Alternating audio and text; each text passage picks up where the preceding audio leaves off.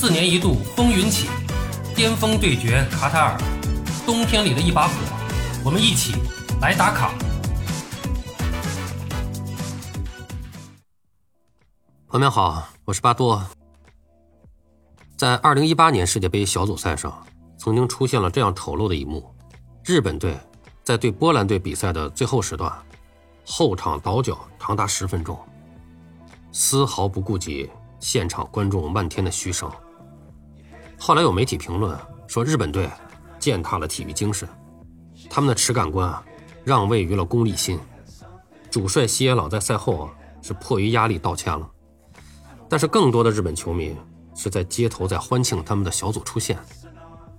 常和日本人打交道的你就会发现啊，对日本人提出意见与批评，他们通常都会礼貌地对你微笑点头，但转过头去，可能仍然是我行我素。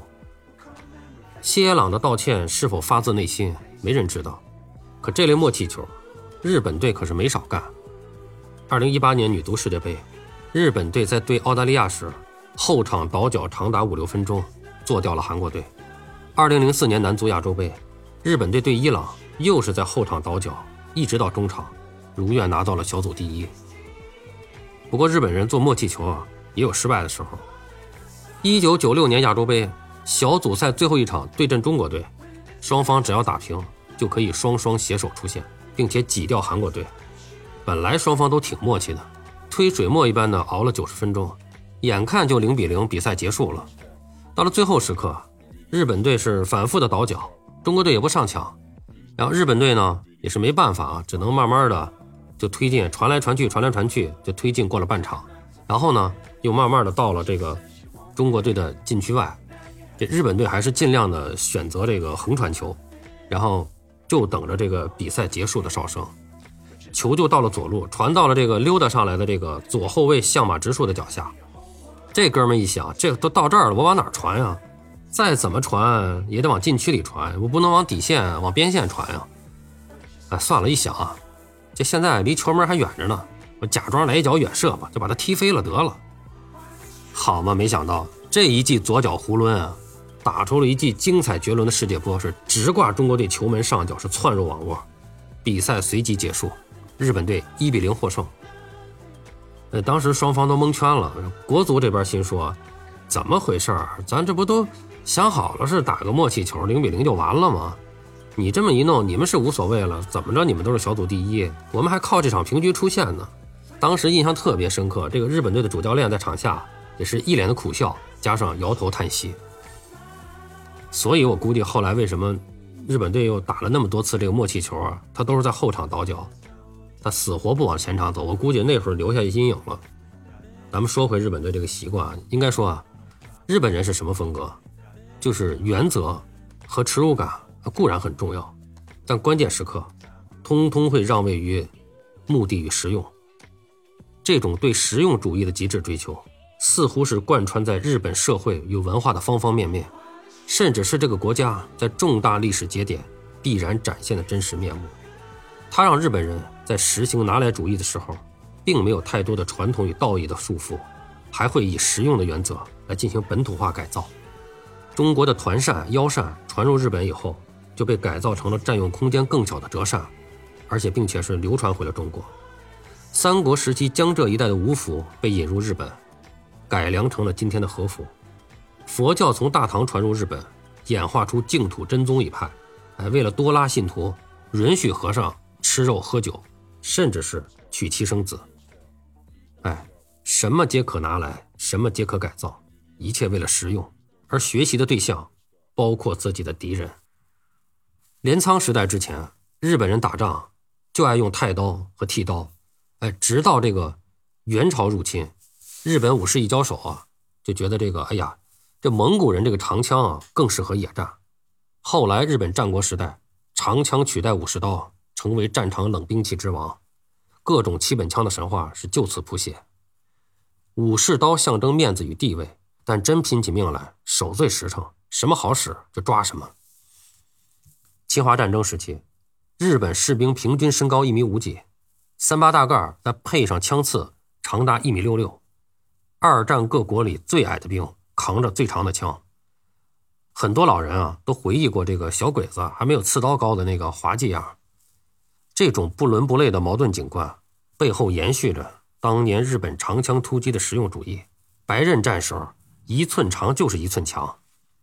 顺便说一句，就是有人会说啊，说中国西北军的大刀，哎，是这个当年日本这个刺刀的克星。真相是什么？九十公分的大刀对上一米六六的枪刺，杀伤的距离、速度、贯通性，全面劣势。大刀队的传说背后是五比一的战损比，那都是中国军人五个换一个拿命在拼。即使是敌人，只要日本人认识到对方是强者，他就会产生崇拜之情。并且全力的学习对方的长处。我们回到这个体育范畴啊，呃，日本乒乓球近年来是强势崛起，一个重要的举措就是成立 GOC 国家训练中心，让国家队选手长期集中训练，这是在学习中国乒乓的举国体制。呃，我们可能很多人都想象不到啊，中国足球也曾经是日本人学习的强者。哎，在八十年代之前，我曾经在翻那个历史记录的时候，在翻历史资料的时候，曾经看过一个那个。日本电视台介绍中国足球的一个新闻片那解说词是充满了羡慕。呃，八十年代以后啊，到中后期，八十年代中后期到九十年代初期，大概这段时间就是沈祥福、贾秀全、杨朝辉啊，包括什么池尚斌啊，啊等等的中国很多中国国脚都是去日本踢球，哎，被邀请去的。后来呢，也都作为教练啊，在日本工作过一段时间，指导日本球员。呃，沈祥福就回忆啊，他说当时咱们这个水平比日本高。日本足协就找上来了，哎，主动找上来的。那日本人就是这样说：如果你不成就看不起你；如果觉得你比他强，他就佩服你、尊重你。呃，日本的一个著名的动漫叫《足球小将》，是吧？这个很多人可能都看过，我们童年的一个记忆。那么里边有一位中国球员的形象，就是龙神肖俊光。哎，他在片子里边是拜仁三驾马车之一，实力可以与主角大空翼、日向小次郎对抗。那么足见中国足球。当年在日本人眼中的这个地位啊，后来日本足球是全面超越了中国，哎，他们的这个学习的目光也从我们身上移开了，转向了世界老大巴西。那么再放大到历史范畴，日本几次转变国运，都是被强者打服以后低头学习的结果。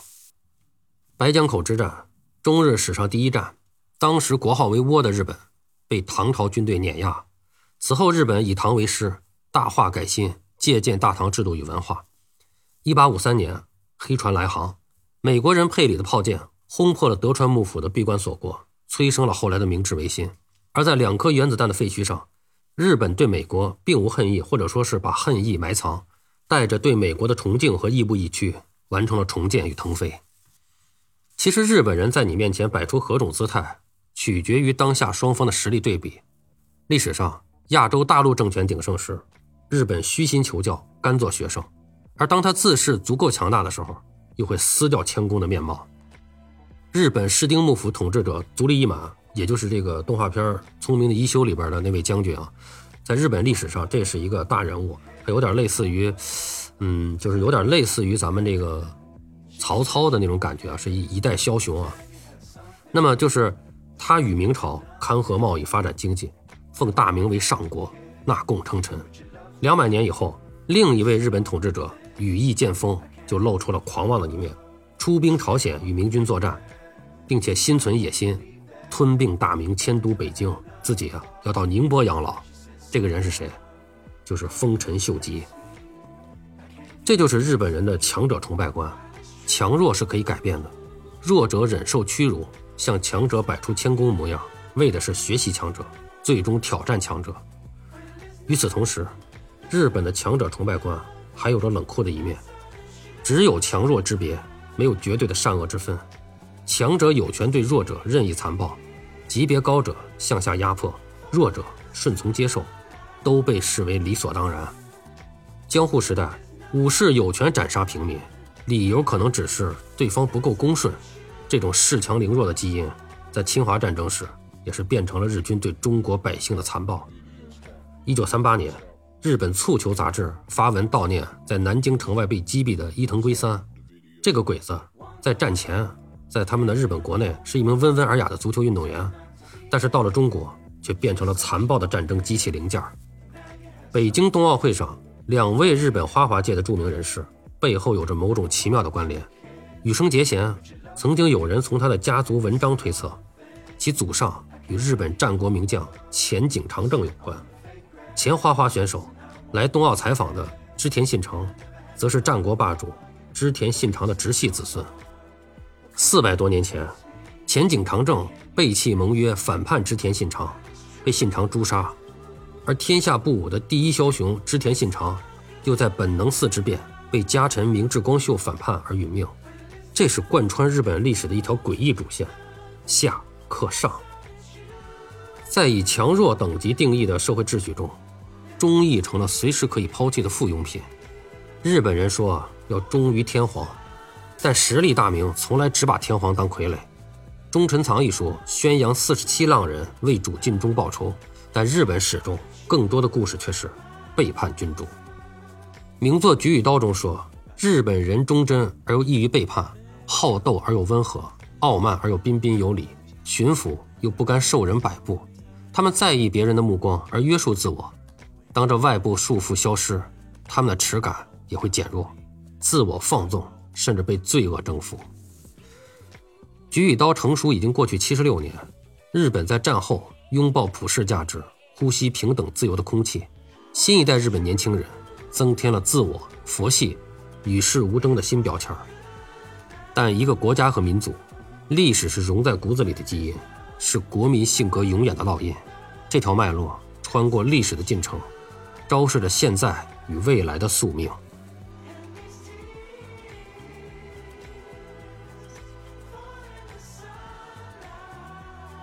好了，朋友们，今天咱们就聊到这儿，感谢您的收听。您有什么想和巴多交流的，咱们评论区见。欢迎收听、订阅、评论、转发，我们下期再见。